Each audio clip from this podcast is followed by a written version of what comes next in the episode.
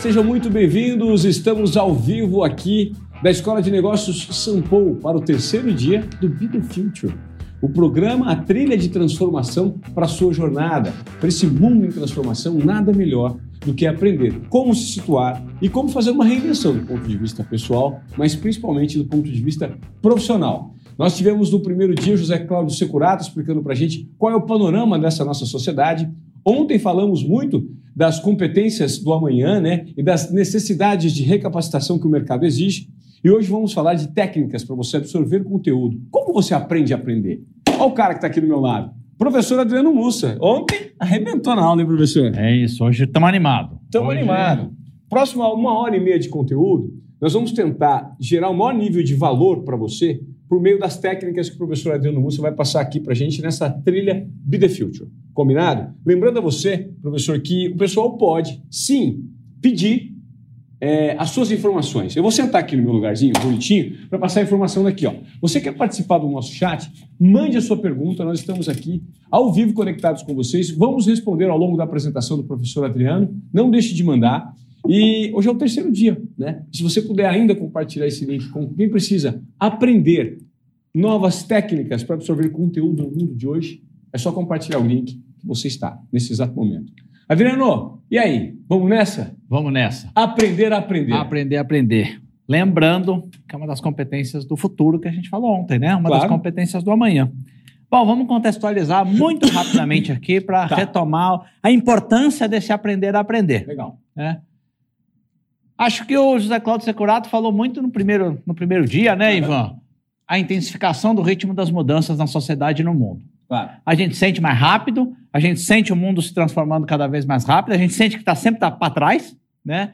Aí, um terminho que não tem nada de novo nele, que é o lifelong learning, que existe há algumas décadas, cunhado pela Unesco, ganha uma importância enorme e faz muito sentido. Se está tudo mudando tanto, Claro. preciso aprender continuamente ao longo da vida. Zero novidade. né? Bom, o que, que a gente terminou falando ontem à noite? Então, o reskilling, o upskilling, o super skilling. Na verdade, troca o prefixo e segue com skilling, não é isso? Competência, requalificação Legal. é fundamental, mas estamos falhando. Como sociedade, estamos falhando. Não estamos conseguindo, não é isso? Fazer na velocidade que precisamos nosso processo de recapacitação. Né? É, esse, eu acho que por si só, é um, é um motivo para a gente querer aprender a aprender. Claro. Por quê? Porque existe uma possível causa da gente não estar conseguindo fazer o processo de recapacitação. Ninguém nos ensinou, não fomos treinados na competência de aprender, Ivan. Que o norte-americano chama de learning as a skill, ou seja, o aprender como uma competência. Uma competência essencial, uma das competências mais importantes, está sempre entre as 10 competências do amanhã, para o Fórum Econômico Mundial, e eu, particularmente, considero essa a mais importante. Eu não sei você, mas durante meu período escolar, é, a preocupação, é a sensação que eu tinha é que os professores e a própria escola, o formato, o sistema de ensino, eles estavam muito mais preocupados em apresentar o que eles achavam que era necessário e não necessariamente se eu tinha absorvido e assimilado aquele conteúdo. É isso, Ivan. E ninguém preocupado com como se aprende cada coisa. Você me fez lembrar que nerd que sou, eu fiquei de recuperação um ano só na vida, foi traumático para mim, nerd que sou.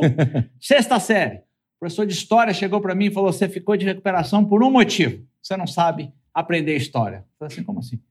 Ele falou: História se aprende por meio de flechas. Eu falei: Continuo sem entender. Aí ele falou: Põe um fato, flechinha que causa outro fato, flechinha que causa outro fato.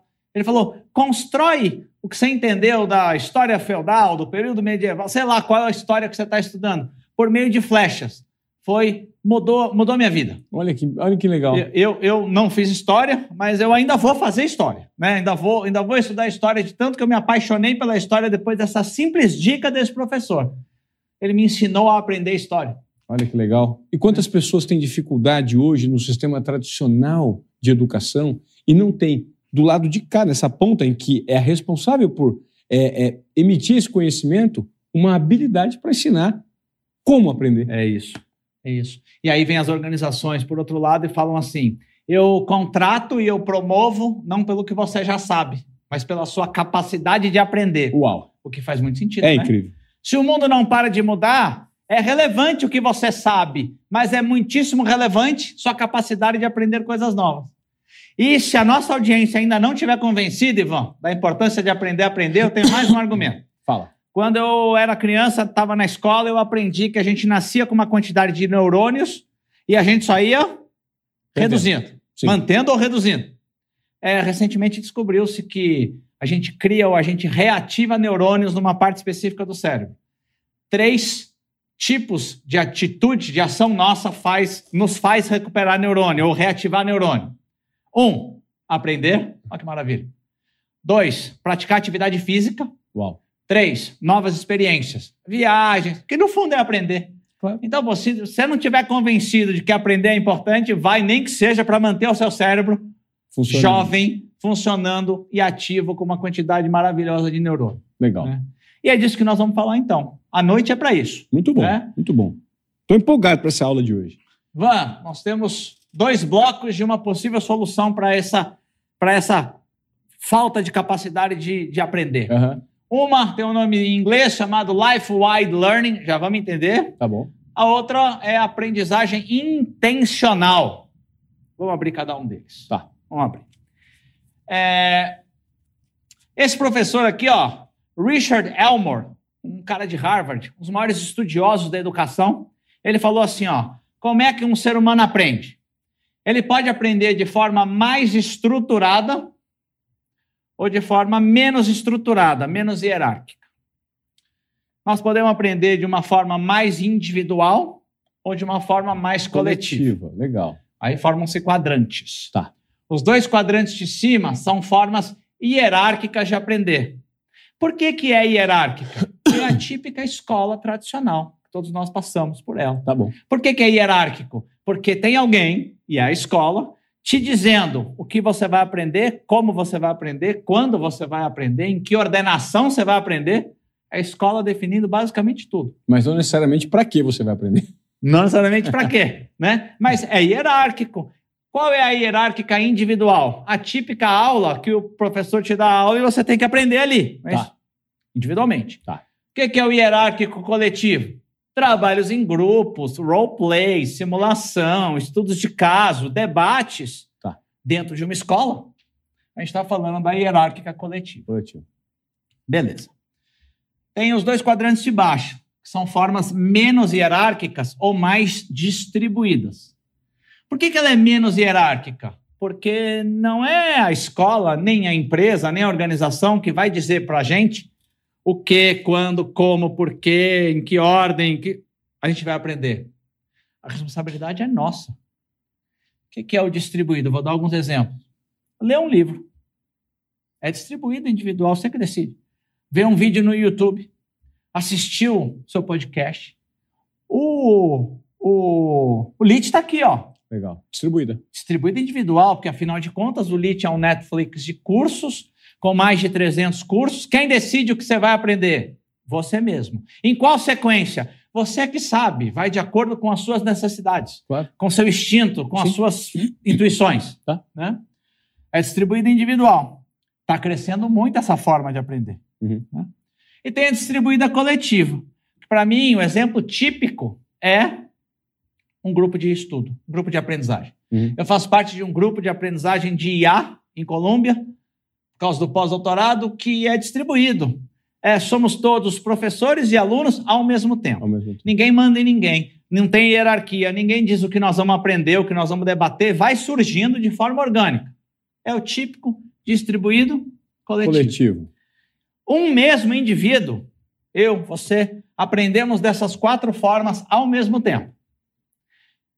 Porém, os estudos têm nos mostrado, são vários, que o que um ser humano de idade média, ativa, sabe na vida, tem de competência, cerca de 20% veio dessa forma mais hierárquica, formal, portanto, e aproximadamente 80% desse jeito informal, distribuído, que é mais informalzão, né? E nós podemos colocar o distribuído aqui também mercado de trabalho, quando você aprende algo, por exemplo, Total. que na prática. Eu, com 14 anos, estava na escola, mas eu tive um aprendizado de comunicação no rádio, por meio da prática. Eu era operador de som, que depois me transformei num operador de som que, ao mesmo tempo que eu operava, eu falava. Distribuída total. Distribuído. E aprende-se muito, né? Sim. Só que nós, seres humanos, nós aprendemos a negligenciar esse informal, como se ele fosse inferior. Perfeito. Não, não tem nada de inferior nele. Uhum. né? Vou dar dois exemplos pessoais que tangibilizam. Eu acho que eu aprendi finanças de um jeito mais formal. Tá. Pô, fiz mestrado, doutorado em finanças. Uns 80%, 90% foi formal. Teve uns 10%, 20% que foi na prática, que me ajudou a consolidar a aprendizagem. Só que eu acho que eu aprendi a dar aula mais ou menos num 80-20, informal, com peso muito grande. Legal. Desde quando? Mais ou menos com a sua experiência no rádio. Aham. Pô, eu tava lá, é, nerd que sou, já afirmei isso. o pessoal tirava xerox, isso entrega a idade, né? O pessoal tirava xerox do meu caderno na faculdade. Eu comecei a fazer um caderno cada vez mais bonito, para ninguém nem me importunar, não é isso? Claro. Auto-instrutivo o meu caderno. Tira Pronto. xerox e não me atrapalha, É. né? Então começou a ensinar ali. Eu comecei a ensinar ali. Aí no MBA eu era, eu dava aula de reforço para os meus próprios colegas no sábado. Aí eu fui monitor de tudo que é curso de MBA. Eu não percebi, mas eu estava prestando atenção em cada professor e falando isso eu vou copiar. Isso não cabe para mim. Isso eu vou melhorar. Isso eu vou melhorar. Isso me deu até vergonha alheia, não é piada minha. E então assim, eu fui construindo no informal. No informal. Observação. Se, a- se a nossa audiência aprendeu um segundo idioma, você pode ter aprendido tanto com uma carga maior formal quanto com uma carga maior informal. E ambos são válidos. Tirando letra de música, assistindo a seriado, do que estando na, aula, na sala de aula fazendo o, o exercício da apostila. Perfeito. Mas para alguns, os exercícios da apostila vão ser essenciais. Para outros, gosta de música? Mergulha na música. Claro. Né? E, e qual é o problema? Por que, que a gente coloca, o mundo tem colocado esse como uma solução? Porque nós não estamos dando conta de desenvolver tanta competência. É competência demais e não para de crescer a quantidade de coisa que nós temos que aprender. É coisa demais. A gente vai ter que aprender a fazer uso do formal somado ao Informal. informal. Isso é poderosíssimo, hein? Muito. Fala assim, não sei se eu capturei como que se dá no meu dia a dia o informal. Vou dar mais um exemplo. Eu, ouvindo tanto de Web 3.0, eu não sou um especialista, eu falei, eu conheço um especialista? Eu conheço, tem um professor aqui que é um monstro da Tá. Web 3. Marquei um almoço com ele. Claro que eu me preparei para o almoço, né? Dei uma estudadinha, falei o que, que eu quero saber. Pra... Claro. Uma hora e meia de almoço, eu aprendi Muito. muito sobre a Web3. Né? É, fiz um curso? Não, mas eu aprendi de um jeito informal. Talvez, talvez esse aprend... talvez não, provavelmente esse aprendizado informal, dependendo do perfil de quem absorve, ele gera muito mais conhecimento, como provam os números. Ele gera. É isso. Né? Mas, claro que a gente tem que ponderar. A gente não está falando formal ou informal, a gente está falando formal e informal. Porque a McKinsey, de novo, ela foi estudar. Será que a nossa base de aprendizagem formal é determinante para a nossa capacidade de aprender formal e informalmente? E o resultado foi sim, é. Ah, é? Quanto mais a gente tem de base formal, Tá mais fácil é potencializar O informal. o informal. Tá bom. Faz sentido, né? Faz, faz, faz, sentido. Faz sentido. Dá um É. pouco de tristeza do ponto de vista de mobilidade social, porque você Sim. pensa assim, quem não teve a chance de aprender formalmente tem mais dificuldade de aprender informalmente, então dá um, dá um desconforto, mas é um fato. Só que eu acho que o ponto interessante, Adriano, é, é como você disse, isso não se transforma num impeditivo. Né? O que não tem a base formal não é impedido de ter o conhecimento informal. Ela, ela não é uma, uma prerrogativa, uma, uma, uma, exigência do formal. Né? Pode ser um pouco mais complexo para quem não tem a base formal de aprender o informal. Mas mesmo assim, existe ainda a possibilidade de aprender no informal. Com certeza. E nunca houve tanta oportunidade de aprender de forma informal ou distribuída como a que nós estamos vivendo hoje. Tem aprendizagem em todo lugar. Canais o de distribuição, né? Todo lugar. O aprendizado está em todo lugar. Né? Eu sempre dou um exemplo, né? Dentro do, do LIT. Pô, é, vai ter uma reunião e o meu chefe, meu líder, falou que nós vamos discutir o EBITDA. Não sei nem o que é EBITDA. Posso esperar, porque eu estou matriculado numa pós-graduação aqui, hierárquica. Aham. Daqui a nove meses vai ter a cadeira de análise financeira. Não posso esperar. Vai correndo. No LIT tem. Quem determina a ordem? Você. A hora? Você. E nada melhor do que aprender quando você tem uma necessidade real. Total. Por isso que essa distribuída tem que ganhar força. E aí, Ivan, olha que bacana. Aí fica facinho de entender o life wide, porque é wide de amplo, de largo.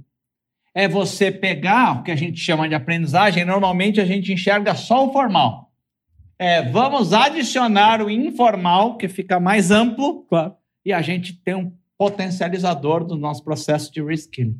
Que incrível. E aí, mais acessível, de uma maneira mais acessível para toda a camada da população, todas as camadas, né? Sem dúvida. Muito legal. Mais democrático, mais acessível. Que demais. né? Então, assim, o que, que precisa fazer aqui? Ligar seu radar. Você de casa, liga o radar. Você tem incontáveis oportunidades de aprender informalmente. Só para para refletir quais elas são. A sua rede de contatos, o seu networking, eu tenho certeza que ele é riquíssimo. Só no seu networking, sem contar YouTube, livros, podcasts, você tem só na sua rede de contatos uma fonte infindável de recapacitação. Utilize essa fonte. Olha, eu recentemente li um livro chamado Economia da Paixão, que mudou muito a minha cabeça, do Adam Davidson. E ele explica que hoje, o mundo de hoje, ele possibilita que quem, inclusive, tem um conhecimento, formal ou informal, em determinado segmento da sociedade, em determinado nicho específico, talvez você não tenha se dado conta, mas esse conhecimento ele é tão aprofundado que pode ser monetizado para tal. Né? Você pode contribuir com a sociedade colocando esse seu conhecimento à disposição. E o mesmo acontece para quem quer absorver conteúdo. Se eu preciso aprender algo, será que você consultando a sua rede de conexões, de contatos, não tem alguém que sabe muito sobre determinado assunto? E como o próprio Adriano fez, num almoço, num café, num bate-papo, você tem uma aula informal e aprende algo sobre um tema que você sequer tinha noção. É isso. É isso. Temos infinitas oportunidades. Precisamos ligar o radar. Legal. E aí, Ivan, é, a gente tem um segundo blocão que a gente chama de aprendizagem intencional. De novo, eu vou usar a McKinsey, porque ela é uma super consultoria. Aham. Eu falei um pouquinho ontem, você vai se lembrar que eu falei assim: eles foram estudar as pessoas que, na opinião deles, estão conseguindo fazer os seus processos de recapacitação. Foi. Lembra foi, disso? Foi, foi sim. Aí eu falei assim: Mapear, né, essas pessoas. mapear essas pessoas. É. Eu brinco que é fazer um Globo Repórter delas, né? O que, Claro. que elas comem, do que se alimentam, como se reproduzem. Vamos entender esse pessoal Perfeito. para replicar. Claro. Né? Aí eu falei que tinha dois mindsets, só para lembrar: é o mindset de crescimento De e o growth, mindset de curiosidade. de curiosidade. né? Falamos até como desenvolver. Né? Não vou voltar nisso, porque está na aula de ontem. Quem Aham. perdeu, assiste, que depois vai Legal. estar. Né? Bom, maravilha.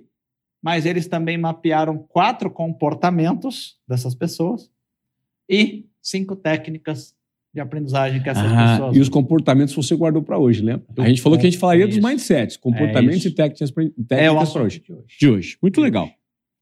E aí, ó. Mindset, comportamento. Quatro comportamentos de aprendizes intencionais que estão conseguindo fazer os seus processos de reskilling. Olha que legal, Ivan. São pessoas que conseguem determinar objetivos de aprendizagem claros e pequenos. Eu vou dar um exemplo do que não é claro e pequeno. Então, é um Tá. contra-exemplo. Tá. Ah, esse segundo semestre agora, eu vou aprender inteligência artificial, hein? É amplo, não é claro e não é pequeno, é gigante. Total. Agora eu vou dar um, um- um objetivo claro e pequeno dentro de inteligência artificial. Eu vou aprender é, as capacidades do que, que é capaz a inteligência artificial generativa, já que estão falando tanto dela. Vou entender as capacidades. Não vou codificar, não vou virar um developer, Tá vou só entender as capacidades da IA generativa. Está bem mais claro, está mais específico e está pequeno. Consigo fazer. Olha que legal, cara. E a partir do momento que eu determinei isso, Ah. Ivan, lembra da composição formal e informal? Sim. Eu já estou com o meu, com meu radar ligado para aproveitar todas as oportunidades que surgirem, formais e informais, para aprender sobre essa IA generativa e as suas capacidades. Porque tudo que orbita o ambiente formal, você vai absorver. É isso. E o informal também. Sim. Você vai procurar pessoas, aí alguém vai falar assim, você vai conectar no LinkedIn, aí você vai seguir alguém no Instagram, aí você vai, você Ah. vai dar um jeito. né? Você é hábil, você vai dar um jeito. Desde que você determine um objetivo claro e pequeno. Pequeno. E olha que legal, vamos conectar as coisas. Olha como isso é diferente de estar perdido, que a gente falou ontem. É. De usar uma frase do Mário Sérgio Cortella, né? De ao invés de navegar nas redes sociais, naufragar, né? É, é, eu estou tão perdido que eu não sei o que eu faço. A hiperinflação de novidades. A Sim. partir do momento que você. Olha a palavra que está aqui nesses quatro comportamentos: repensar. Que você para, respira, fala assim: quais são as competências do futuro, de ontem? Essa, essa, essa. Pô, vou aprender IA. O que, que eu preciso saber de IA? Essa generativa aí, pelo que eu entendi, ela é transformadora. É. É nela que eu vou focar nesse semestre. Vai dar certo. Objetivo claro e objetivo pequeno. Bom, comportamento que qualquer um consegue ter, né? Consegue? Concorda? Sim. Com mínimo disciplina. Mínimo disciplina, né? Disciplina é uma palavra importante, muito importante. Sim. Né? Podemos ir por segundo comportamento? Claro. Remover distrações. Você fala assim, "Ah, mas isso é óbvio, né? Não é tão óbvio. A gente até se preocupa com remoção de distração quando a gente está aprendendo formalmente. Pô, não dá para você sentar para aprender, ler alguma coisa, ver um podcast, ouvir um negócio e ouvir um negócio, ver TV, acompanhar uma série e cuidar de três crianças. Não vai dar certo. Não dá. Não tem como. É impossível. Ou seu celular lá, zzz, né? Vibrando lá do lado. Não, não tem como. Né? E aí vem uma constatação que eu vou até adiantar. Existe um mito que fala que podemos ser multitarefa. Nenhum cérebro consegue ser multitarefa para aprender. Ah, mas eu ouvi falar que o cérebro, biologicamente, o cérebro de mulheres é mais preparado para lidar com várias coisas ao mesmo tempo. Verdade, a ciência comprova. Só que não é que mulheres lidam com mais coisas ao mesmo tempo. Elas têm uma capacidade superior de mudar de assunto. Um assunto, outro assunto, outro assunto. Ou seja, multitarefa para aprender não existe, é impossível. Sua aprendizagem está prejudicada. Nós até pensamos que no formal tem que remover a distração. Só que você já pensou no informal? A gente muitas vezes não consegue. Eu fui almoçar com esse meu professor, aqui da casa, amigo, especialista em Web3. Eu tinha que remover todas as distrações para aproveitar o máximo daquele momento. Inclusive a do garçom. Inclusive a do garçom, a do celular, a do relógio, a do WhatsApp. A do... Não, não vai dar. Até porque se eu começar a olhar o WhatsApp, ele vai ter a mesma reação e vai começar a olhar também. Sabe o que é muito interessante que me ocorreu, inclusive, e que eu citei num papo que nós tivemos aqui na prévia dessas aulas? É, no Facebook, quando eu tive em 2019 lá no campus, em Menlo Park, na, em São Francisco, é, eu ouvi da boca de um funcionário deles, de um colaborador, que lá, eu perguntei, inclusive, por que todo mundo só anda em dois aqui nesse campus, né, para fazer refeições? E eles falaram que essa é, é, é, é, uma, é uma orientação da cartilha deles, que foi imposta, inclusive, pelo Mark Zuckerberg. Foi sugerida pelo Mark Zuckerberg em que as pessoas, durante o período de atividades informais, ir ao almo é, ter um almoço, tomar um café, normalmente fizessem isso em duplas, para que a conversa, inclusive nesses ambientes informais, ela fosse direcionada e não tivesse distração. Ou seja, se eu vou almoçar com você e te peço um feedback sobre o meu trabalho, ou eventualmente te peço uma dica sobre o que você domina, se tiver uma terceira pessoa, ela vai gerar distração e a gente perde tempo. Show de bola. Acho que é excelente. Seu comentário é maravilhoso. Não é uma distração tecnológica, mas é uma distração humana. Ela Humana. acontece. Acontece. Acontece. E mais, é, é, as pessoas que conseguem fazer os seus processos de recapacitação são fazem isso automaticamente, Perfeito. removem distrações. Legal. Isso é muito legal. né? Muito legal. Dá para fazer? Dá. Né? Claro que dá. De disciplina, precisa Sim. fazer. Sim. Ah, o terceiro comportamento eu gosto muito. Procure ativamente por feedback. Só que aí a gente precisa explicar o ativamente. Não estamos falando aqui daquele feedback anual das organizações, né? Ou o quinzenal com o meu líder. Não estou falando desse. Esse é legal para a gente desenvolver profissionalmente. Eu estou falando de um feedback 360 graus.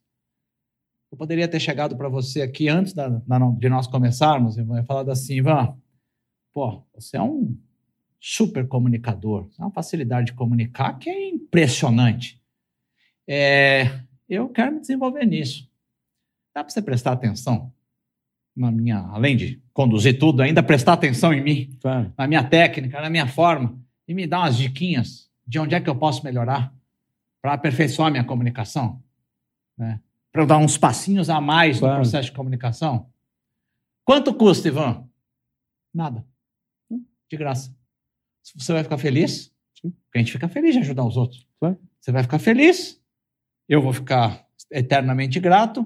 Tive uma aprendizagem que talvez nem com 50 mil cursos eu conseguiria ter tão prática, tão direta, tão aplicada. Isso é um exercício de humildade enorme, Adriano, que as pessoas precisam colocar em prática no dia a dia. E a escutativa, aceitar opiniões né, e críticas de quem eventualmente entende um pouco mais daquele assunto que você. É. Sempre levando pelo ponto positivo, né? Perfeito. Só que o problema é que você falou um ponto-chave. É, em determinadas culturas, em determinadas organizações, pedir por feedback é sinal de fraqueza. Não, não é fraqueza. Você é melhor do que eu em comunicação, mil vezes melhor. Preciso aprender um pouco com você. Sim. Nunca vou chegar tão perto, mas se eu der dois passos, aprendi horrores. Incrível, Né? incrível, incrível. Quantas. Para, quem está em casa, para para refletir. Quantas oportunidades como essa que eu exemplifiquei de agora você não tem num dia normal de trabalho? É impressionante. Reuniões. Reuniões com líderes, reuniões com liderados, reuniões com pares, reuniões familiares.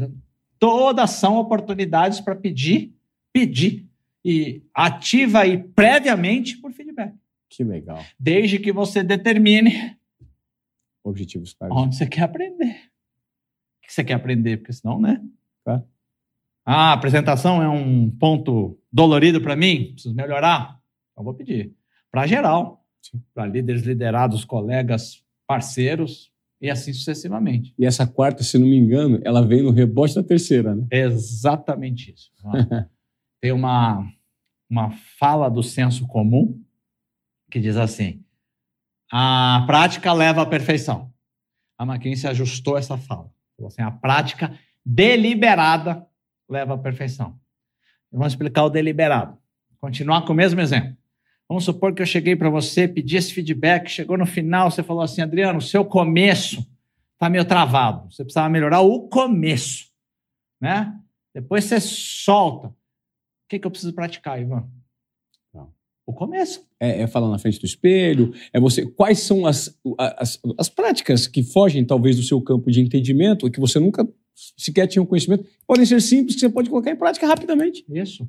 E exaustivamente o começo. Já que você me falou que o começo que precisa melhorar, é o começo que eu tenho que praticar a exaustão. Mas o que que normalmente nós fazemos? A gente pratica tudo, porque eu quero ir logo para minha zona de conforto. Porque esse começo, se você viu que está ruim, eu até já sabia que estava ruim. Claro. Porque a gente já sente. Aí quando vem um especialista e fala esse começo, cutuca a ferida, você quer passar rápido por ela. E a McKinsey falou: são pessoas que aceitam isso com muita clareza. E lembra que são pessoas que têm um mindset de crescimento? Sim. Então eu estou pronto para me aperfeiçoar constantemente. Independentemente do julgamento que vão fazer para mim. Vão fazer de mim, né? Que se dane. Claro. Eu vou procurar feedback e vou me aperfeiçoar a cada segundo. Que é exatamente aquilo que você falou, como você vai aprender o idioma. Por que, que a criança aprende com mais facilidade? Porque erra toda hora sem vergonha nenhuma. E nós temos um pudor enorme, né? Exatamente. um medo de errar. De errar. Um medo de feedback, porque a gente Exato. botou na cabeça que a gente já devia saber o idioma. Quem colocou isso, não sei. A gente. né? Incrível, Adriano. Só que olha que bacana. Esses quatro comportamentos, eles requerem que nós Pensemos. pensemos. Tem que ter consciência, tem que ter. Respira. O que eu quero aprender mesmo? Precisa pensar. É, o que está me distraindo aqui? Deixa eu. Será que é um colega que eu estou levando sempre? Será que. É, começou o dia. Quais oportunidades hoje, durante o meu dia, eu tenho de pedir feedback ativo para alguém que conversa com os meus objetivos? Pegar esses feedbacks e vou praticar deliberadamente, especialmente os pontos que você me falou que eu preciso melhorar, que os feedbacks que eu recebi para melhorar. Precisa de repensamento. Precisa constantemente parar, respirar e repensar. Que legal. Por isso, olha só, as coisas se amarram. Por isso que é um aprendiz ou uma aprendiz intencional. Tem a intencionalidade de fazer isso aqui, tanto no âmbito formal quanto no âmbito informal. Você sabe que quando você me fala disso, é, é, é curioso. Imagine que você que esteja em casa, você provavelmente deve ter feito em algum momento da tua vida algum tipo de aprendizado efetivo, de algo que te interessa. E a gente, às vezes, não entende qual é a fórmula por trás disso. Certamente você colocou isso aqui em prática. É o poder do óbvio, às vezes, que é escarachado na nossa cara, né, Adriano? E que às vezes a gente não entende por quê. Volte a olhar para o óbvio. Volte a olhar para essa sustentação nos processos que deram certo na sua jornada. É exatamente isso. A McKinsey conseguiu escrever exatamente no passo a passo. Isso. Tudo que é óbvio só ficou óbvio depois que alguém É, exato. formalizou pra Uhum. gente. Mas encaixa, né? Se fala assim, Encaixa. consigo fazer isso. Claro, claro. Ah. claro.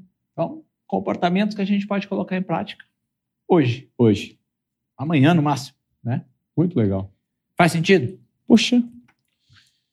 Demais. Bora pro técnicas de aprendizagem agora, né? Vamos para a técnica de aprendizagem. Legal. Ó, essas técnicas, primeira coisa, a McKinsey identificou como essas pessoas conseguem utilizar boa parte delas, mas não tem novidade nenhuma. São técnicas mais do que consolidadas por uma ciência que ficou, ainda está muito negligenciada, que é a ciência da aprendizagem. Tem muita ciência da aprendizagem já consolidada, avançada. O que eu vou falar são técnicas mais do que consolidadas pelas ciências da aprendizagem. Não é achismo, não é empirismo, é ciência, absolutamente ciência, né? que estuda isso há anos. né? E eu vou te falar, Ivan, por que, que eu me interesso por esse assunto há tanto tempo? Como reitor da São Paulo, como professor, uma coisa sempre me intrigou. Pô, eu dou a mesma aula para um grupo. Um percentual do grupo aprende horrores. Um percentual aprende mais ou menos e um outro percentual não aprende nada, aprende muito pouco. Puxa vida. Isso sempre me intrigou. Eu falava assim: será que sou eu que não estou conseguindo falar com todas essas pessoas? Será que sou um pouquinho de eu que não consigo falar com essas pessoas? Será que eles não estão recebendo isso de um jeito diferente? O que, que essa pessoa faz que essa não faz? Né? E aí eu descobri um mundo que é a ciência da aprendizagem. Né? E existe um mundo. Tem uma série de técnicas, Ivan, de aprendizagem, que elas são muito específicas. Ah, como que uma pessoa extrovertida aprende melhor, como que uma introvertida aprende melhor. É, não vou falar de nada disso aqui. Todas que eu vou falar são praticamente para todo mundo. Legal. Não serve para pequenas exceções, né? Comprovado pelas ciências da aprendizagem. Legal. Beleza? De uma forma mais generalista, né? Serve para todo mundo. Tá bom. Serve para todo mundo. Legal. Bora. Ó, como que nós aprendemos? Isso aqui é muito legal. Tem nosso cérebro tem dois modos de funcionamento. Tem o modo focado e o modo difuso. Vou falar de cada um deles. O modo focado, ele é familiar nosso. É o famoso senta a bunda na cadeira e estuda. né? Foca, Foco total. foca. Senta ali, vai ler, senta ali, vai ouvir, senta ali. É focado. Esse a gente conhece bem. Tem um outro modo, que é o modo difuso. Esse a gente conhece menos. É um modo relaxado do nosso cérebro. E o que, que as ciências da aprendizagem já descobriram? Que nós precisamos desses dois modos se alternando, eles não conseguem coexistir ao mesmo tempo. Precisamos dos dois se alternando para a aprendizagem ser mais efetiva. Deixa eu ir um pouco mais. É, o modo focado, acho que já deu para entender, né? É o que nós conhecemos por estudar. Legal. Eu vou te falar o meu difuso. O meu difuso é, estou estudando, já faz uns minutos ali. As ciências dizem que de 25 a 50 minutos de, de modo focado tem que ser intervalado por uns 10 minutos de modo difuso. Ah, que legal. Olha que dado interessante. E o meu difuso é tomar café. Sou doido em café, É. gosto de café expresso, né? Tem café aqui na São Paulo, tem café em casa, mas quando eu tô aqui eu saio, quando eu tô, quando eu tô em casa eu saio, porque para mim é o sair. Espairecer, pedir o café, e eu não tô nem pensando mais no meu problema. Tá. Mas o meu cérebro está trabalhando, isso a ciência já comprovou. Modo difuso. É o modo difuso. Eu tinha um orientador em Colômbia que ele tinha um modo difuso difícil de acompanhar. Ele caminhava, mas caminhava muito. Estou falando de 15 quilômetros. Uhum. E ele caminhava com um caderninho na mão. Por quê? Teve um, ele não está nem pensando nos problemas, mas Tá. teve um espasmo ali, surgiu uma ideia, ele para e anota.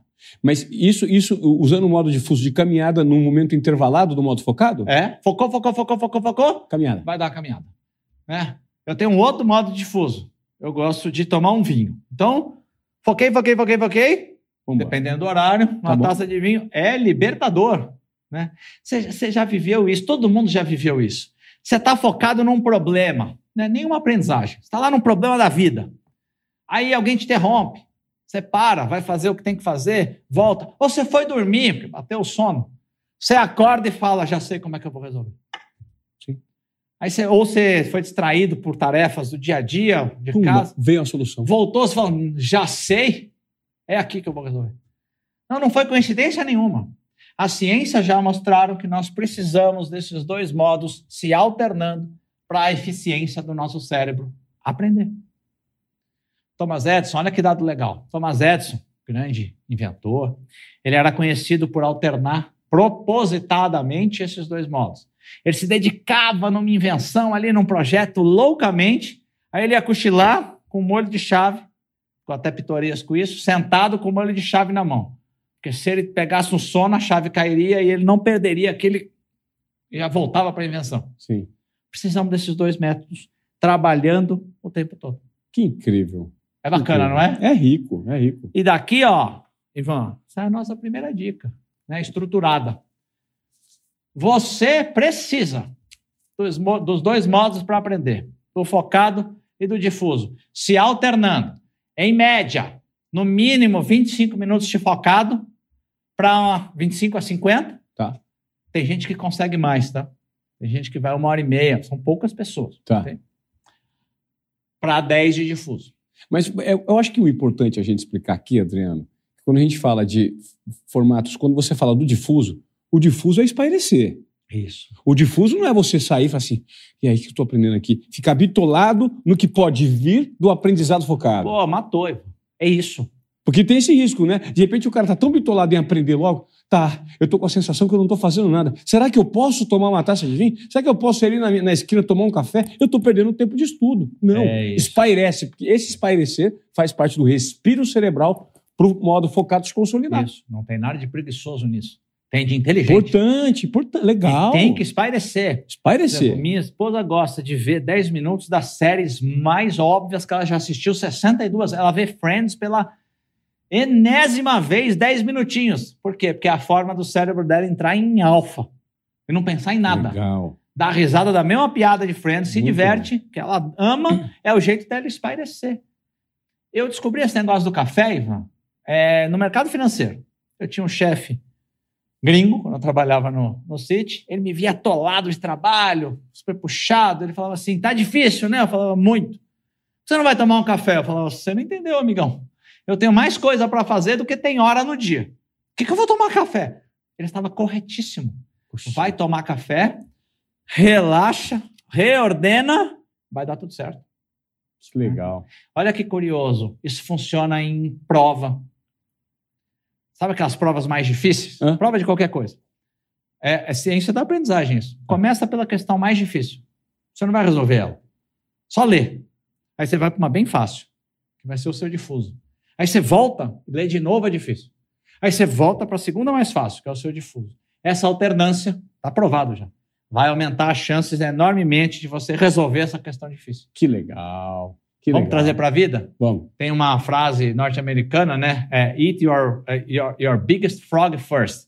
É, é, coma o seu sapo maiorzão o, o antes possível de manhã. Engula seu sapo, engole sapo. Isso. Já engole o, o o pior. Vai logo de manhã no primeiro. Não é só porque seu cérebro está mais fresco de manhã. É porque você vai lá e dedica um tempo focado nesse problemaço. É, você não vai resolver. Respira, vai fazer outra coisa, volta. Deu um tempinho? Volta nesse dificião de novo. Volta para o mais fácil. Você está forçando o seu cérebro, focado difuso, focado difuso, aumenta muito as probabilidades de você resolver o problema. Solução de problema e gestão de crise. Talvez uma crise com muitas variáveis, vá naquela variável mais complexa que de repente, né? É isso. Legal. É isso. Muito e bom. vou até derivar uma outra dica dentro dessa. Né? Cada um tem sua forma de escrever, né? Mas está provado que uma das formas menos eficientes, Ivan, é a que combina os dois, os dois modos cerebrais simultâneos, que é você escrever e editar ao mesmo tempo. Escrever é difuso, solta. Solta. Editar é a parte chata do cérebro, é o focado, revisar. Será que a melhor palavra é essa ou essa? Tem um sinônimo melhor? Tem pleonasmo aqui? Isso é o cérebro chato, é o focado. Né? Tem uns apps é, que você instala dentro do Office, dentro do Word, muito legais, que você começa a digitar.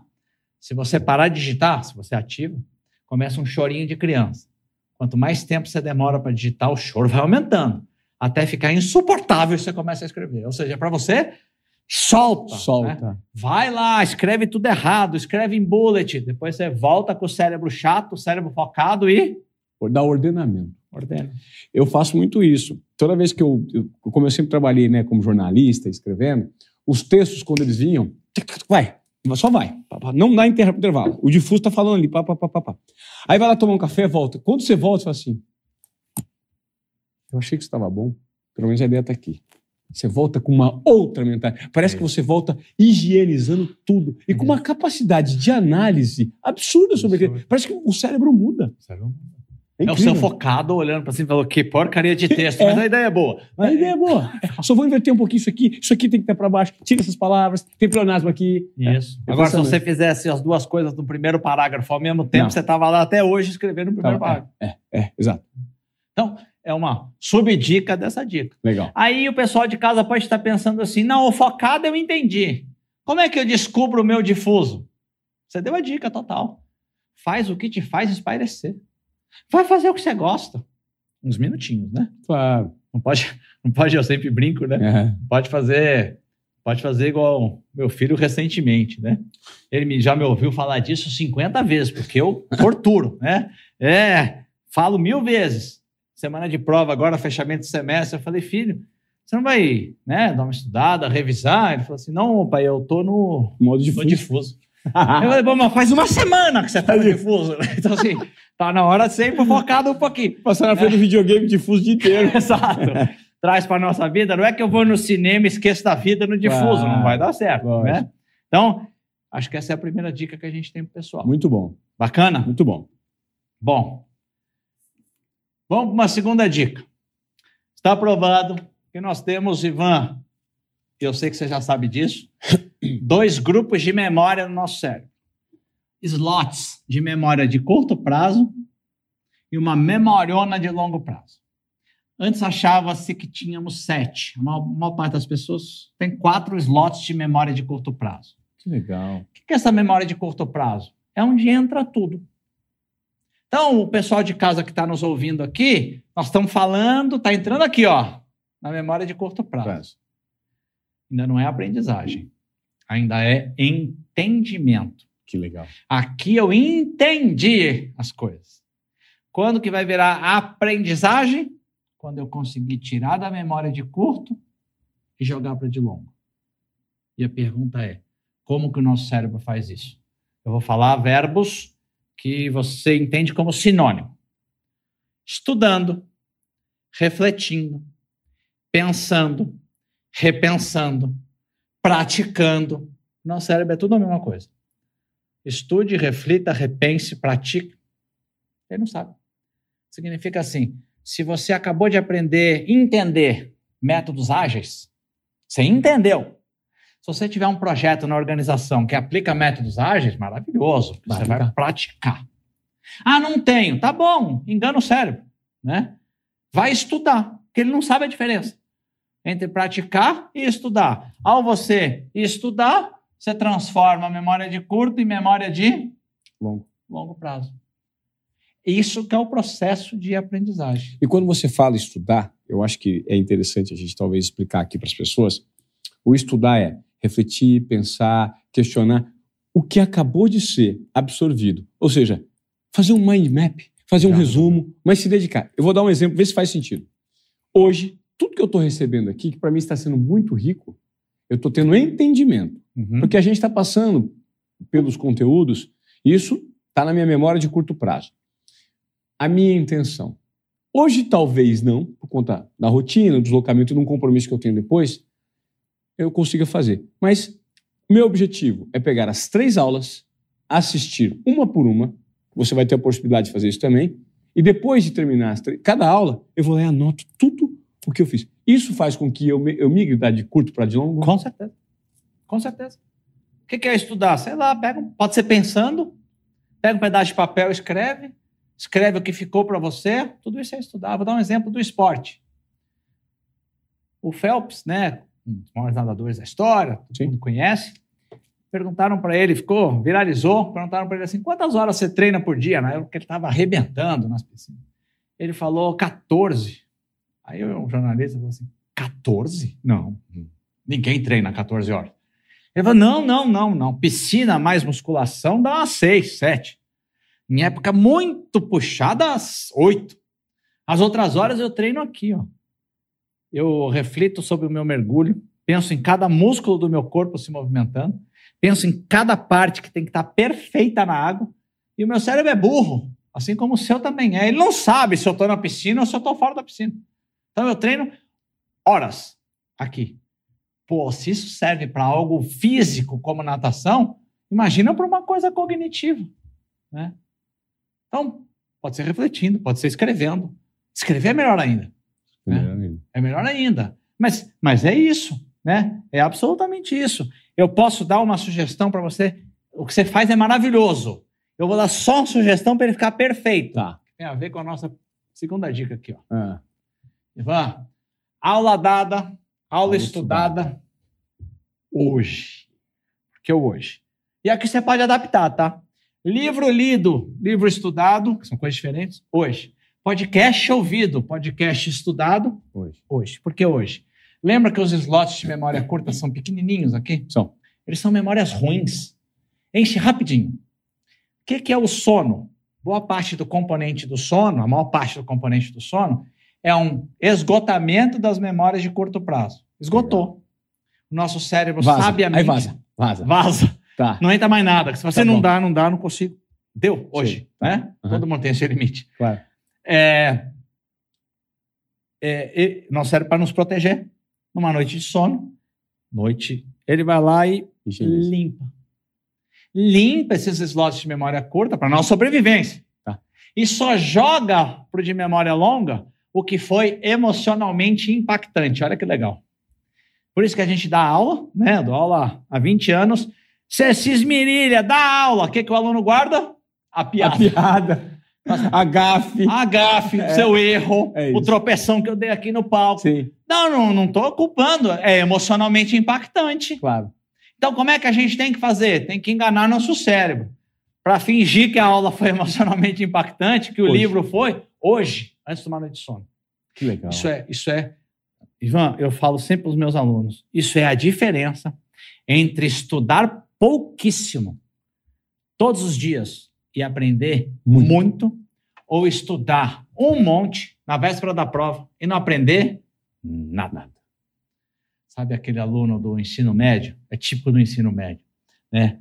O aluno não estudou o semestre todo, na véspera da prova, arrepia de estudar, decora tudo. O que está acontecendo? Está nos slots de memória curta do aluno.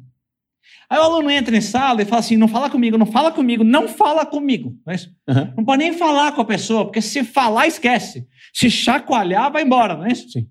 Essa pessoa vai tirar 10 na prova. Vai tirar. Aprendeu o quê? Nada. Tirou 10, não aprendeu nada.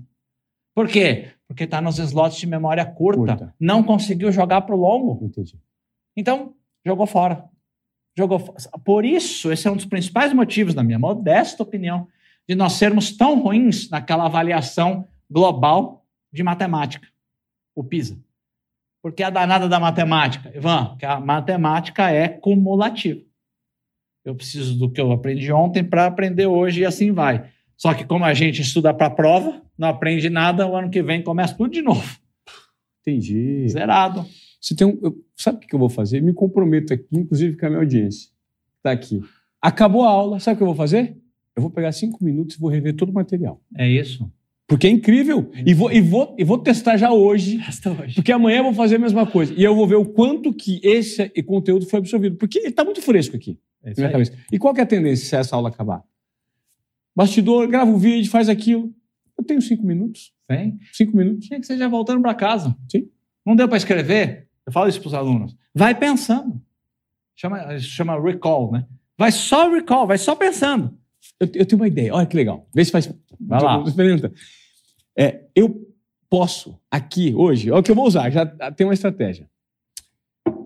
Eu, em vez de ficar sentado escrevendo, eu vou pegar o táxi até o meu próximo compromisso. Estou com uma pessoa que está aqui. Eu vou explicar para ela, baseado nessas anotações, tudo o que eu assimilei, verbalmente. Porque Aí- daí eu vou me ouvir. Aí, aí, aí você extrapolou. É? É bom? É maravilhoso. Porque se ouvir, né? É muito bom. não, se ouvir, para explicar para ela, você vai ter que estruturar na sua cabeça. Porque você tem agora uma terceira parte, que você tem um compromisso de estruturar. Enquanto é para você, você está meio preguiçoso. Quando é para outra pessoa, você fala: não, peraí, peraí, peraí, peraí. Eu tenho que te fazer entender. Entender, porque ela só vai aprender se ela fizer a mesma coisa. Sabe o que é muito doido? Você me deu agora, eu estou ficando empolgado nessa aula aqui. Sabe o que aconteceu minha vida inteira, Adriano? Eu, como comunicador, eu tive. É que você, por que você tem facilidade de comunicação? Por conta de um tempo muito grande de prática. O meu objetivo, minha função como repórter, sempre foi traduzir situações que eu via de uma maneira coloquial e simplificada para um público grande. Então, eu tinha que ter o poder de síntese. Então, isso o tempo inteiro me deu a me treinou a habilidade de prestar muita atenção num curto espaço de tempo e ter que imediatamente traduzir. E é um formato de aprendizado. Eu sou um grande generalista, eu entendo muito pouco sobre muitas coisas, mas entendo. Se você puxa um papo comigo, eu sei um pouquinho. Né? Então, assim, ponto positivo, um, entendimento amplo. Ponto negativo, talvez não ter muito aprofundamento, porque a diversidade de assuntos é muito grande. É uma escolha. Mas é, é- é- essa sua habilidade que você desenvolveu por necessidade, Por necessidade. ela é aprender a aprender na veia, Na veia. no DNA. Interessante. É uma técnica. Traduzir. Traduza então para a pessoa mais próxima o que você assimilou agora. Hum, maravilhoso. Legal. Boa. Boa técnica. Né? E, e tem que ser hoje, acho que ficou claro que tem que ser hoje. Hoje, né? hoje, muito bom. Você sabia, Ivan, que a gente é o país que mais tem escolas de inglês per capita e um dos países que o percentual de pessoas que falam inglês é um Menor. dos mais baixos? Muito provavelmente porque a gente não sabe estudar. Né? A gente estuda a lista dos verbos irregulares na véspera da, po- da prova. Tira 10 e não aprende nada. Talvez fosse melhor estudar três verbinhos irregulares por dia ao longo de um ano. Sim. Pelo menos é ficar. Um pouquinho por dia. Pressa só atrapalha. Impressionante. Pressa só atrapalha. Só A gente acha que ajuda, Ivan, mas só atrapalha. Né? E vamos explicar, acho que você falou um pouco de mind map. O que, que significa esse aula estudada? Ninguém está pedindo aqui para você pegar as anotações e falar assim: o que, que o Ivan falou? Aí o que, que o Adriano disse? Não, não é isso. É cinco minutos. O que ficou para você? O que, que ficou? Se você fosse explicar para alguém, o que, que ficou da noite de hoje? Basta. Explica. Põe no papel. Né? Não sabe fazer mapa mental? Não tem problema. Pega um pedaço de papel, escreve a palavra que mais ficou para você na, na noite. Põe lá no centro da folha. Puxa uma flecha com palavras que se conectam com aquela palavra. Maravilhoso. Ah, mas eu não tenho certeza se essa é a conexão correta. É, porque é a sua. Então é correta. É a sua. Vai, vai na fé, ela é sua. Claro. É o que ficou para você e não vai adiantar que não vai ficar outra coisa. É isso. Depois você pode revisar o que ficou. Quando você for estudar de novo. Né? Mas esse momento é crucial. Legal. E, o e a revisão faz parte do, do difuso e do focado. Faz Né? parte dos dois. Pô, a hora que eu vou revisar, vai ter coisa interessante isso. ali. É isso. Maravilha. E ainda dentro disso, Ivan, Ah. você vai fazer uma pergunta aí? Ah, deixa eu fazer o seguinte: a gente tá tão nesse papo tão gostoso. Deixa eu ativar aqui. Eu falei que vocês iam estar no chat e eu não tô usando o chat, gente. Me desculpem. Eu tô vendo a hora passar. Tá tão legal essa interação aqui com o Adriano. São 5 para as 8. Ah, ah, ah, ah, ah. Vamos lá. Aqui. Bora ver aqui. Perguntas Future. A Érica Ferreira faz o seguinte. A seguinte pergunta. Hoje, como as competências do futuro, o que faz mais sentido atualmente? Se especializar numa pós ou MBA ou seguir uma aprendizagem intencional com cursos de pequena duração? Minha sugestão? Aham. As duas coisas. Legal. Faz as duas coisas. A pós vai te dar uma base importantíssima. E vai te facilitar qualquer aprendizado mais informal que você vai fazer.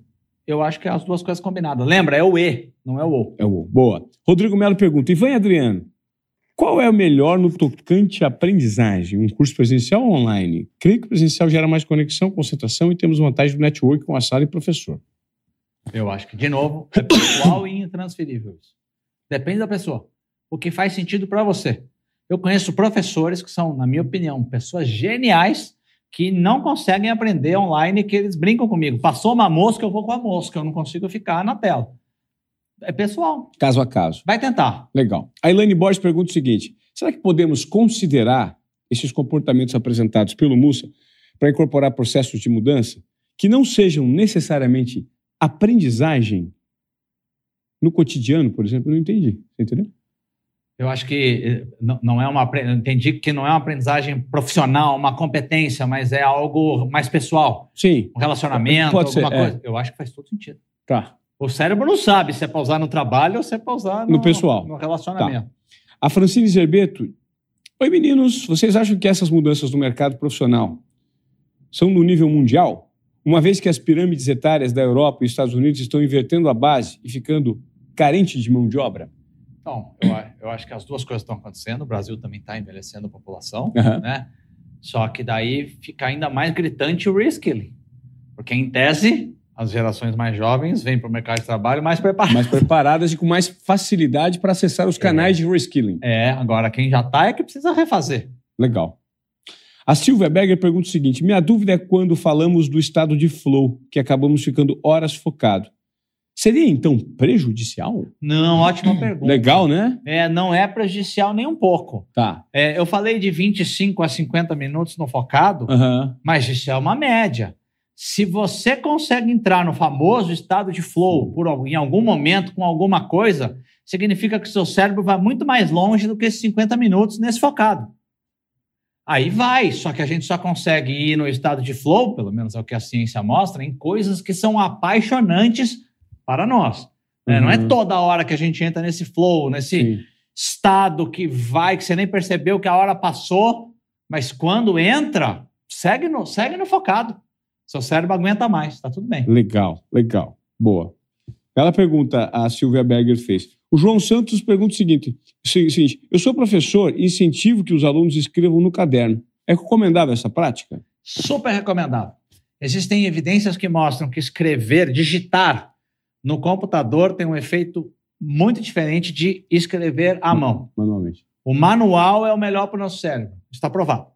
Mas eu conheço um monte de gente que fala assim: não dá. Já que não dá para eu escrever à mão, eu prefiro digitar. É melhor que você digite do que você não faça nada. Legal. Mas se der para escrever, vai, que está provado Boa. também. Tá. A Lilian Gonzalez diz o seguinte: é, pergunta. Essa forma de focar e espairecer serve para o trabalho também? Lembrei do método Pomodoro, concorda? Vou, nossa, aula é preparada, Ivan. Vou falar do Pomodoro já já. Legal. Serve para o trabalho demais. Por isso que como- quando as pessoas me falam assim, professor, eu tô de reunião em reunião, eu falo assim, pô, põe sete minutos entre uma reunião e outra. Nossa. Porque depois de uma reunião, você precisa absorver aquilo. Tá. Vai para um difuso espairecer, vai fazer um mapa mental da reunião, porque tem um monte de reunião inútil, mas tem um monte de reunião que a gente aprende alguma coisa. Que é boa. Você precisa de uns minutos para ou fazer um- uma anotação ou entrar no difuso. É fundamental. Legal. Serve para tudo. Tá. Ah, aqui teve uma enquete muito legal que foi colocada no chat e ela pergunta o seguinte: você está anotando os conteúdos para passar da mentoria curta para longa? 70% apontaram que sim e 30% que não. Essa enquete teve 102 votos. E aí a outra enquete feita foi perguntando o seguinte: de que forma você aprende melhor? Aí as opções são distribuição individual, né? Distribuída individual, distribuída coletiva, hierárquica individual e hierárquica coletiva. Aí deu 35% da distribuída individual, Legal. né? 29% da distribuída coletiva. Porque as, as distribuídas, elas normalmente vão ter mais percentual mesmo, Vão, né? Como é, 80%. 80-20, é. Hierárquica individual deu 17, hierárquica coletiva deu 17. Acho que conseguimos chegar aqui mais ou menos naquele número mesmo. 80 20. né? Comprovamos, né? E eu tenho mais uma pergunta aqui do Marcos Vieira. Como as competências do futuro podem ser melhor aproveitadas no mercado financeiro? especificamente no mercado financeiro, elas servem para todo mundo. Né? Elas são transversais, independente Transversais. do setor. Claro que o mercado financeiro tem outros desafios complementares a esse, assim como outros mercados também os têm. Né? Sim. O mercado financeiro uma revolução. Deixa eu aproveitar aqui e Vai lá. falar da possibilidade do pessoal alcançar muitos dos cursos e sobre os temas que nós estamos falando aqui no LIT. A gente está com uma promoção aqui, conversei com o Securato. Tem plano anual e tem plano de dois anos. O plano anual, é, e tanto no anual quanto em dois anos, a mensalidade hoje, para você que está participando aqui do Be The Future, cai de 250 por mês para 89, nos dois planos. E você pode pagar em 12 vezes no cartão de crédito ou com 5% ainda de desconto no Pix. Tá bom? São cursos incríveis. Daqui a pouco, no finalzinho, eu vou passar todos os cursos, mas fica essa dica para você. Tá? Que a aula está muito boa, não quero interromper. Maravilha. Bora, Ivan, Adriano. Quem aprende no distribuído É. é, a cara do LIT. Então, O LIT é o distribuído. é o distribuído. É o distribuído. 80%. Curado. Né? Selecionadinho, Selecionado. né? Porque um desafio do distribuído é você curar na selva que é a Aham. internet. Né? Esse, esse é o desafio. É muita fonte de conhecimento, É você não sabe fonte. onde procurar. Perfeito. Ó, Ivan, agora a gente vai derivar uma outra dica ainda dentro dessa lógica de memória curta e memória longa. Tá. A dica é: não tem atalho. É preciso prática, mas você pode substituir prática por estudo, anotação, reflexão. Lembra disso, né? Tá. Para a aprendizagem acontecer, ou seja, para migrar das memórias curtas para a memória longa. Longa. Cuidado demais com a ilusão de competência, com os momentos ahá. O momento ahá ficou eternizado pela Oprah Winfrey, Ah, que ela olhava para a câmera quando ela entendia alguma coisa, olhava para uma câmera X e falava, aha moment. Entendi. Maravilha. Só que se você não transformar entendimento em aprendizado, preferencialmente hoje, hoje. você vai jogar esse entendimento no lixo. Então vamos colocar rapidinho assim, uma ordem. Entendimento é o primeiro passo. Isso. Aprendizado é o segundo, pra, o segundo passo. O terceiro passo é a prática. E o quarto seria a adaptação para o seu segmento. É isso. Só que esses três passos finais acontecem ao mesmo tempo. Ah, entendi. Porque, na verdade, para eu transformar o entendimento em aprendizagem, eu preciso estudar, praticar, treinar, refletir, Perfeito. pensar no meu segmento. Perfeito. Aí vai virar aprendizado, Legal. né? Legal. legal. Então, se você for capaz de utilizar no seu segmento, aprendizagem. Ó, Ivan, é, todo mundo conhece pessoas impegáveis. Eu conheço algumas. Aquela pessoa que eu admiro pela capacidade de aprender. Você fala assim, caramba, não é possível, né? A sociedade tem olhado muito para o Bill Gates, né? Fizeram alguns testes no Bill Gates lá. Ah, Diz que a capacidade dele de absorção de um livro de tema que ele nunca ouviu falar é seis vezes maior que a média da população. Ele Tá. é um gênio. Né? É, foram estudar hábitos dele. Ele tem quase todos esses hábitos que nós estamos falando aqui. É assustador. Ele faz anotação na margem dos livros e ele falou como é que ele faz a anotação. Sabe como é que ele faz? ah. ele se provoca e fala assim: o que que o que eu acabei de ler se conecta com o que eu já sei? Porque o que que está entrando nos meus slots de memória curta se conectam com o que eu já sei que está nos meus slots de memória longa? longa? Genial, pô. Porque nada é tão novo assim. E quando ele procura uma conexão, ele está indo para uma zona de conforto. Perfeito. Pô, eu sofri isso em inteligência artificial. Eu fui lá para inteligência artificial, eu sou de finanças, originalmente de educação. Aí eu fui lá para inteligência artificial, olhei para os lados, só cientistas da computação. Falei, ferrou. Até o dia que eu descobri que inteligência artificial era pura estatística. Falei, estatística eu sei, né? Tá aqui nos meus slots de memória longa. Vou deixar comigo, vou conectar. Outra questão que o Bill Gates se auto faz. E o que, que eu não concordo do que eu acabei de ler? Ou seja, uma contestação uma disso. contestação. Porque se eu for capaz de achar similaridade com o que eu já sei e discordar, aprendi. Legal. Só que ele faz isso rápido. Ele não deixa o entendimento morrer. Porque o entendimento morre se não estudar, praticar, treinar, refletir, ele não vira aprendizagem, ele morre. Então, pessoas que são impegáveis, em geral, têm uma capacidade incrível de jogar rápido para a memória longa. De longo prazo. E outra dica, Ivan, não deixa muita coisa entrar nos slots de memória curta. Ah, ser seletivo. Seletivo. Porque se entrar coisa demais, não tem Tem uma bagunça. Você fica cansado. Slots de memória curta exauridos, impossível aprender, você, tá, você não aguenta mais. Que legal. Sabe aquele dia que você foi difícil, entrou coisa demais os slots de memória curta, você, sete da noite você não aguenta mais, você está exausto. Vou sentar para aprender. Não vai. Não vai conseguir. Já, já, já deu. Seus slots de memória curta não conseguem mais nada. E aí compromete, inclusive, o, o, o processo de, de repente, você fazer a seleção daquilo que está ali para jogar para a memória É de novo, isso. né? Entrou tanta coisa. Você não sabe nem o que escolher. não sabe o que escolher. Só que se você tiver aqueles quatro comportamentos, Claro. definiu o objetivo Não vai claro. entrar muita coisa. Tá, Não vai entrar muita coisa. Você, se entrar, você faz assim, peraí, peraí, peraí, o que, que era o meu objetivo? Ah, IA, IA generativa, suas capacidades. Deixa eu... Separa. E olha, Adriano, o mais legal de tudo isso que você está me falando, que eu acho que pode servir provo- de provocação para quem está nos, nos acompanhando, é que a gente está nesse mundo. Ele é ansioso, ele é cheio de, de expectativas, de surpresas. E o que me deixa confortável é que eu acabei de aprender com você que o segredo é devagar e sempre. Não precisa de grandes esforços, aquelas coisas incríveis. Pra... É um pouquinho por dia. Se você tiver o mínimo de disciplina e comprometimento com o sem pressa e sem pausa, eu acho que ele vai fazer muito sentido na transformação da sua jornada para o futuro. Maravilhoso. Faço minhas as suas palavras e assim, e para mim é igual dieta, né? Eu comecei um processo de emagrecimento aí, perdi uns 30 quilos e tal. Legal, parabéns. Tá, saí da dieta, que é um pouquinho por dia também, é igualzinho. Sim, claro. Saí da dieta, mandava pro, pro nutricionista, falava, puta, ferrou tudo. Ele falava, o que, o que que eu faço? Nada, respira, só volta. Só volta. Não aprendi hoje. Tá tudo bem, não tem problema nenhum. Amanhã você pode. Amanhã você volta. Né? Só, só volta pro trilho, pro seu É. um pouquinho e sempre, É. todos os dias. É, sem pressa, sem pausa. Sem pressa, sem pressão, sem grandes barulhos. Legal. né? Muito bom. E aí, Ivan, olha que legal. A gente deriva uma quarta dica ainda dessa história de slots de memória curta e longa. Tá. Lembra que eu falei que o Bill Gates faz sempre a conexão com o que ele já sabe? Sim. Isso é fundamental. Sabe como a gente força o nosso cérebro a fazer isso? Vou ler um capítulo de livro. Folheia o capítulo e lê só os itens. 1.1, 1.11, 1.2.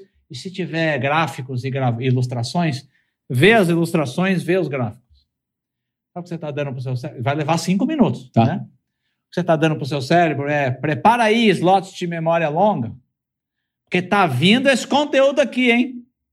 Encontra alguma coisa aí que tenha conexão com o que está vindo. Você está avisando o seu cérebro. Isso é transformador. Que Vou te legal. dar alguns números. Ou seja, não precisa mergulhar na parte mais densa, que é a textual, simplesmente passa, dê um panorama para a parte visual da coisa. Primeiro, Tá. é você Legal. preparar seu cérebro. Ou seja, dá, dá, dá a ideia principal para o seu cérebro, depois você ganha contexto individual. Tá lendo um livro? Lê os tópicos, depois você faz a leitura. Legal. Tá vendo um. Tá, vai assistir um podcast? Se tiver O descritivo. um descritivo, lê o descritivo. Não tem? Vai ler uns comentários. O pessoal está falando aqui? Vai preparar o seu cérebro para aquilo. Não vai durar cinco minutos. O que eu falo para os meus alunos é assim: é cinco mais cinco. Você tem que reservar cinco minutos antes, cinco minutos depois, isso é transformador. Cinco minutos antes para fazer esse, essa preparaçãozinha. Legal. Prepara o cérebro. Tá. Cinco minutos depois para fazer o mapa mental, o recall, ou o que, que ficou Legal. o pessoal é, é, se assusta com os números que eu vou falar. Fazer essas duas práticas, olha que absurdo, Ivan. Cinco minutos antes, cinco minutos depois. É mais eficiente do que você ler o mesmo capítulo, ouvir o mesmo podcast, assistir uma mesma aula de duas a sete vezes. Estamos falando de dez minutinhos com um aprendizado gigante contra uma tortura de assistir, de ler a mesma coisa de duas a sete vezes. Você acabou de me dar uma ideia que eu vou colocar em prática a partir de hoje. E eu estou aqui com dois membros da minha equipe que vão, eu vou me comprometer, vocês vão, vocês vão me cobrar dessa prática, que é a seguinte. Eu faço entrevistas no Desobediência Produtiva. né? O pré existe. Eu vou no pós, imediatamente depois que eu me despedir do convidado, sentar e falar assim, me dá meus minutinhos aqui que eu vou colocar no papel ou vou tentar contar para vocês aqui, de uma maneira ordenada, o que, que eu achei de melhor desse episódio. E você vai se assustar com o resultado. É. Eu falo isso com os meus alunos no começo de uma pós-graduação. No meio e no final eu volto. E aí, transformador? Eles ficam revoltados com por que ninguém me disse isso, Isso antes? antes. Tô há anos aqui, pô. 30 anos na vida lutando na aprendizagem. Cinco antes, cinco depois, transformador. É, e não é achismo do professor Adriano, é ciência É da ciência. aprendizagem. Ela existe. Tanta né? gente correndo na subida, né, Adriano? A gente está facilitando aqui. Vamos correr na descida, É gente. isso. Pô, vamos lembrar do nosso contexto? Eu tenho que aprender um monte de competências, desenvolver um monte de competências. Um monte, mais de 43% das competências eu vou ter que resetar ali. Pô, eu preciso melhorar o motor, eu preciso melhorar a forma que eu aprendo. Claro. Para mim, esses cinco antes, cinco depois, eu- eu- são transformadores. Desde que eu aprendi isso, eu faço isso para tudo. Absolutamente para tudo. Né? E não precisa ser imediatamente antes de uma noite de sono, só precisa ser antes Tá. de uma noite de sono. Tá bom. né? Tem cinco minutinhos? Faz. Tá no carro voltando? Vai pensando. Tá no metrô? Vai pensando. Tá, sei lá, tá tomando banho? Vai, vai pensando. Né? Já, já basta. Já basta. Precisa Muito mudar bom. radicalmente seus hábitos, né? Muito bom. Muito bom. Bom, e aí, né? Eu vou falar agora, Ivan, de um negócio que incomoda a todos nós. Hum. A famosa procrastinação. Primeira coisa, todos procrastinamos. Né? Para começar aí. Né? Claro. Eu sempre falo para os meus alunos assim: imagina que você está fazendo uma pós-graduação, segunda e quarta. Terça-feira você falou, é a hora que eu vou me dedicar. Terça-feira, às sete da noite, está na agenda, vou fazer. Você senta para estudar. Ó, que sede que eu tô, né? Que fome. Que fome, hidratação é tudo. Vontade no banheiro. Começa a arrumar teorias, né? Hidratação é tudo, vai beber água, volta. Hum, e a fome, hein? Minha avó já dizia: saco vazio, não se põe em pé, vou levantar, vou comer, volta aí ao celular. Zzz, zzz. Puta, jogo do São Paulo, deve ter saído gol, eu vou lá, né? Aí você não aguenta, pega. Quando você vai ver, já passou o tempo de estudar, já foi. Foi. Somos humanos. Só que olha que legal. A ciência descobriu que a procrastinação é uma defesa. Defesa do nosso cérebro para uma dor. Né? Ah, a dor de sentar para estudar. Né? Só que olha que bacana. A ciência descobriu que nos de dois a três primeiros minutos que você senta, a dor vai embora. Então você precisa resistir três minutos. E aí a colega, a nossa audiência falou Pomodoro, né? Aham. ela ajuda demais. Olha o Pomodoro aqui. Sim. Ajuda demais. É, Pomodoro, porque nos Estados Unidos, boa parte daqueles temporizadores de cozinha, né, de medir Uhum. o tempo, é um tomate. Né? Aqui é uma galinha, né? Sempre, em geral, é uma galinha que fica na cozinha, que você mede o tempo. É, qual é a técnica Pomodoro? Seta lá 25 minutos de mínimo. Por quê? Porque seu cérebro já entendeu. 25 eu aguento Claro. né? Vai passar a dor nos primeiros dois ou três minutos. A hora que a dor passar, A dor da procrastinação. a dor da procrastinação. Aham. Aí você vai. Porque o cérebro entendeu, 25 eu aguento. Na verdade, você vai aguentar muito mais do que isso. Vai ficar uns 50 minutos. Porque o problema são os dois a, dois a três minutos iniciais. Resista aos três minutos iniciais. E com o Pomodoro você resiste. Porque assim, pô, tá, tá marcado aqui. Tá. Pô, 25 minutos dá. Claro. né? A dor, a tor- tortura vai acabar aqui, né? Legal. Rapidinho. E eu sugiro que use o Pomodoro para o focado e para o difuso.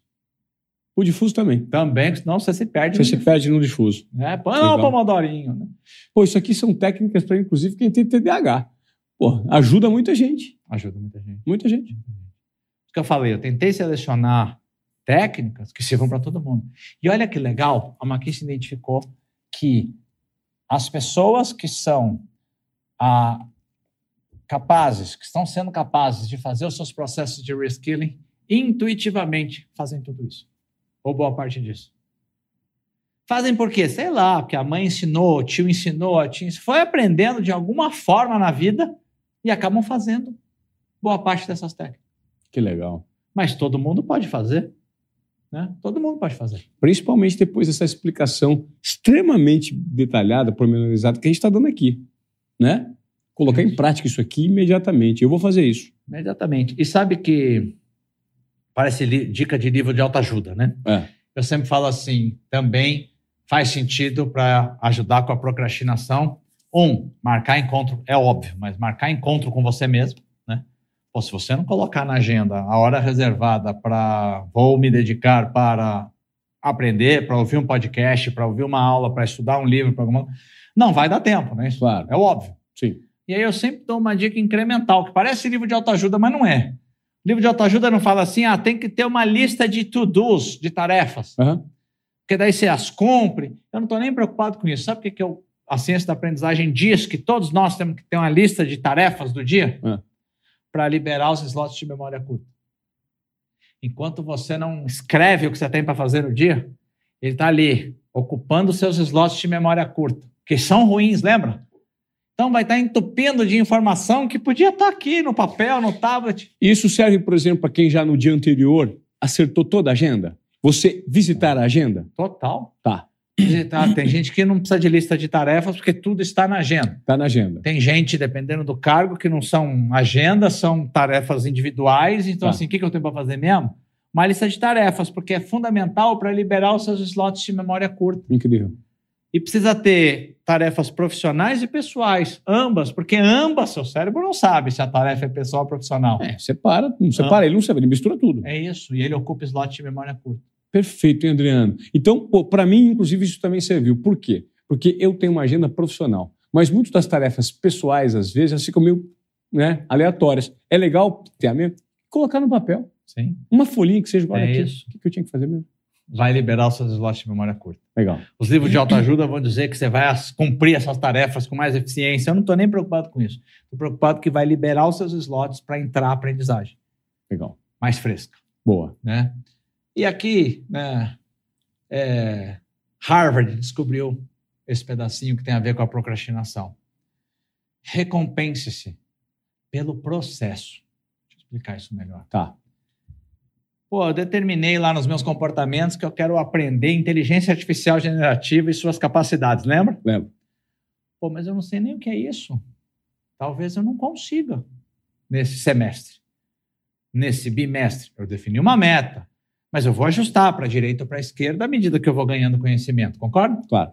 Então, você só se recompensar né, por ter conseguido ou não aprender o que você achava que você tinha que aprender de IA generativa é injusto com você mesmo e te coloca uma pressão desnecessária. Então, o que, que Harvard identificou? Que exímios aprendizes se recompensam pelo processo. Vou explicar melhor. Eu vou estudar duas horas por semana de IA generativa e suas capacidades nesse segundo semestre. Duas horinhas por semana. Esse é o processo. Se eu conseguir estudar duas horinhas por semana, eu me recompenso. Não por ter aprendido IA generativa. Seria injusto comigo colocar essa meta, mas eu me recompenso pelo cumprimento do processo. O Harvard comprovou, o estudo fica leve, fica gostoso.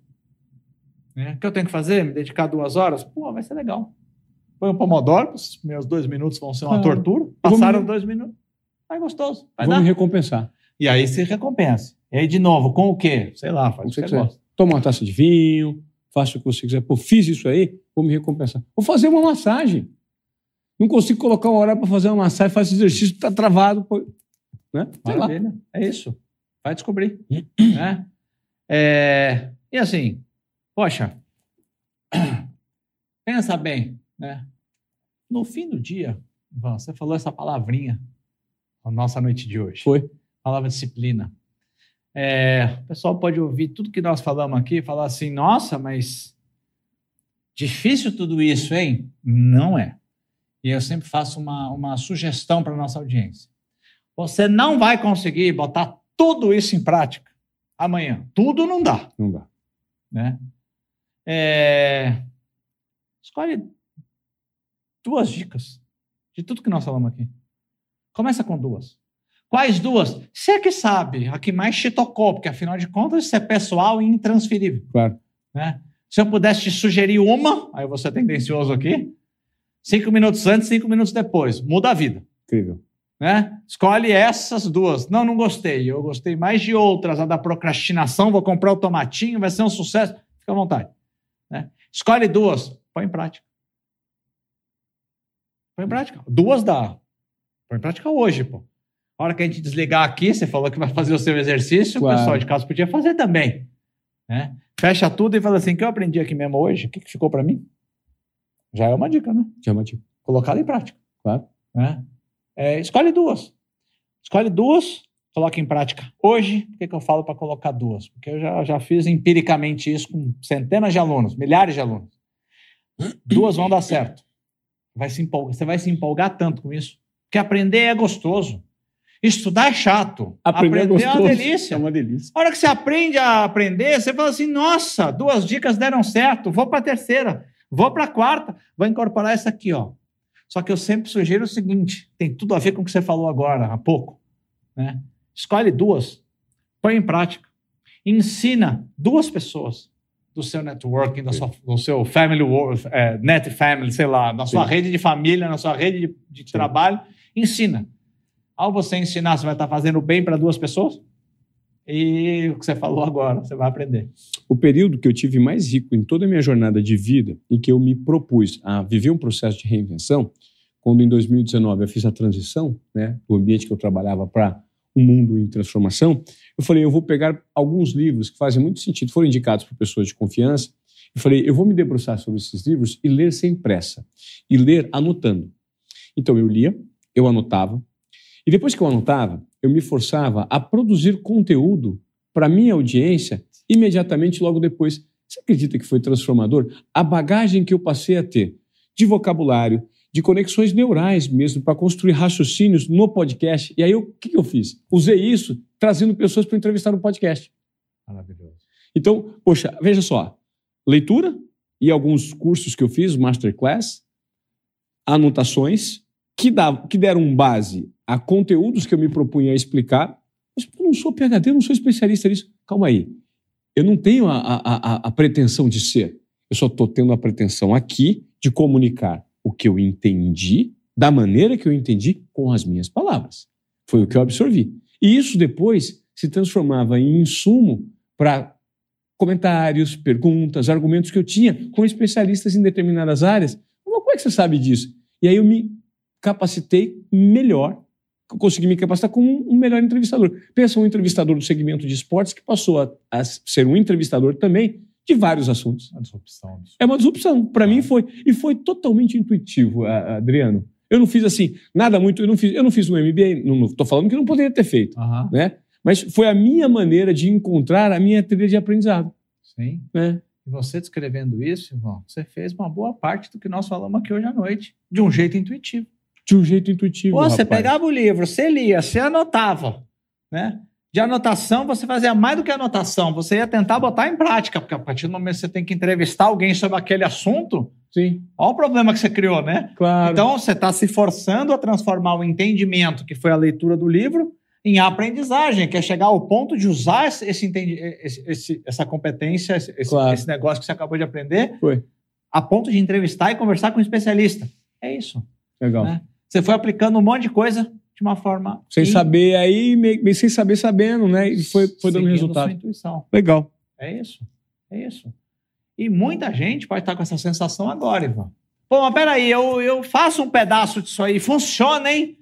Maravilhoso. Maravilhoso. É, é- isso é que é inter- a gente está fazendo aqui o que o, o Bill Gates já sabe sobre alguma coisa nova que ele já fez. É. Pô, rapaz, isso aí. tem- Mas o que que de repente daqui desse conteúdo eu não sabia? E qual que é o questionamento que eu faço sobre isso? Qual que é a contestação que eu faço desse conteúdo? Pô, pera um pouco. Né? Isso. E, para fechar aqui, né? A disciplina é fundamental. Pô, parar cinco minutos antes, cinco minutos depois, por exemplo, requer disciplina. Requer disciplina. Mas, pô, não é disciplina por disciplina. Somos disciplinados com os nossos sonhos. A gente Caramba. definiu o que, que a gente quer aprender, o que, que a gente quer ser, para onde a gente quer ir. Aí a disciplina perde o peso. Né? A disciplina é essencial. Porque é com sonhos. É com sonho, exatamente. É para materializar um sonho. Legal. Muito bom, cara, mas muito bom mesmo. Vamos ver se tem mais pergunta? Bora. Deixa eu dar uma olhadinha aqui. Ah, no chat. Tem mais pergunta aí, pessoal? Tem uma enquete aqui. Você já conhecia o mundo de possibilidades do LIT antes dessa jornada? 27% des- responderam nessa enquete que sim. E 73% que não. Poxa, se 73% não, eu vou passar a informação para você agora. dos cursos que existem disponíveis no LIT. Ó, alguns exemplos, tá? Chega aí, Matheus. Chega pertinho de mim aqui, vem cá, ó. Vou dar para você aqui os seguintes cursos, ó. Se liga nessa. Inteligência artificial para pessoas de negócios. Criatividade, inovação e empreendedorismo. Liderança estratégica. Aprender a aprender. Parte do que a gente fez hoje. Sustentabilidade e ESG. Desenvolvendo a cultura da inovação. Tecnologias exponenciais. Chat GPT, como extrair o máximo da ferramenta no seu dia a dia Life-wide learning, é uma vida ampla de aprendizado, de aprendizagem. Diversidade, equidade, inclusão em sistemas de inovação. Método ágil, relacionamento interpessoal e gestão de conflitos e também gestão estratégica e de inovação. Olha só, formas de você assinar plano anual e plano de dois anos. De 250 por 89, a gente já falou aqui, você pode pagar em 12 vezes no cartão com 5% de desconto no Pix, tem esse QR Code aí na tela aponta o QR Code e pode assinar o lead que você vai fazer um bom negócio. É a Netflix do conhecimento, incrível, transformador. Não perca tempo, deixe de se comprometer com o seu futuro, né, meu irmão? Fala a verdade. Vamos apostar no hoje. Porque, sabe, eu tenho uma pergunta interessante. Qual que é a melhor época para você plantar uma árvore? A, a, a melhor época é... Foi há 20 anos atrás. Mas se não der, é hoje. É, exatamente. A melhor época foi há 20 anos. Porque é hoje você já estaria usufruindo da sombra dessa árvore. Mas o segundo melhor dia para plantar uma árvore é hoje. É hoje. O segundo melhor dia é amanhã. é amanhã. E depois é depois de Terceiro, quarto melhor dia. É Tem isso. que começar. Tem que começar, né, Adriano? É isso aí. Cara, eu gostei muito de participar dessa jornada Be The Future. Eu acho que foi transformador. E detalhe, é só o primeiro passo, hein? Para mais conteúdos. E eu gostaria agora que você aí no chat, por gentileza, isso é uma nota de 0 a 10 para a gente. A gente está aqui para ouvir né, o que a gente pode melhorar, de que forma a gente pode melhorar, e se de fato esse conteúdo que nós apresentamos nesses três dias, inclusive terminando com essa aula incrível do Adriano Mussa hoje, ele pode ser é, implementado, enfim. Aí nós estamos abertos, porque eu acho que faz parte, o feedback. Feedback é importante, precisamos ter feedback. Nós queremos o seu feedback. São 8 horas e 27 minutos. Esse conteúdo, gente, eu vou colocar disponível também, Adriano, no canal Desobediência Produtiva, que é o meu canal de podcast. Se você não segue, arroba Desobediência Produtiva, em todas as plataformas de áudio e também no YouTube. E se você não segue o Ivan Moré, é arroba Ivan Moré. Eu estou brigando lá com o Instagram para ver se vocês tiram esse underline, porque Ivan Moré não tem outro. Tem um cara que tem o nome Ivan Moré, mas não tem seguidor. Então, o Ivan Moré, Ivan Moré está lá. E, rapaz, eu fiquei sabendo às 8h28, agora, quer dizer, ontem eu fiquei sabendo, que o Adriano não tem Instagram.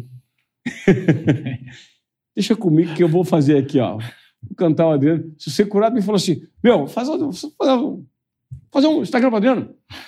Não está nada. Vamos fazer um Instagram, porque é muito conhecimento e é um canal de distribuição de conhecimento. Vamos colocar isso aqui, ó, uma maneira de você distribuir tudo isso que você já sabe. Quando você aprende, vai lá, vai ajudar um monte de gente. Bora. Tá bom? Fechado. Gente, terminamos aqui. Então, você tem mais algum recado, Adriano? Não. Reflita, minha palavra final é reflita com tudo que nós trabalhamos nessas três noites e vai botar em prática. Vai, vai transformar entendimento em aprendizado. E o maior comprometimento, que a maior prova que eu estou comprometido com o que eu vou fazer hoje, isso aqui, gente, é a apresentação do Adriano. O que eu vou fazer? No caminho para o meu próximo compromisso, que eu tenho que tentar agora, vai demorar uns 10, 15 minutinhos no táxi até lá, eu vou explicando para a pessoa que vai comigo tudo o que eu absorvi de mais importante. Boa. Vai ser um, um ponto importante de transformação. Já estou colocando em prática o que eu absorvi nessa aula desse craque que é o Adriano Nunes. Maravilhoso. Valeu, Muito obrigado, viu? Obrigado. Espero que vocês tenham gostado e até a próxima, hein? Três aulas. Em breve teremos mais Be The Future para você transformar o seu futuro. Valeu. Bora, Adriano. Valeu. Bora. Valeu.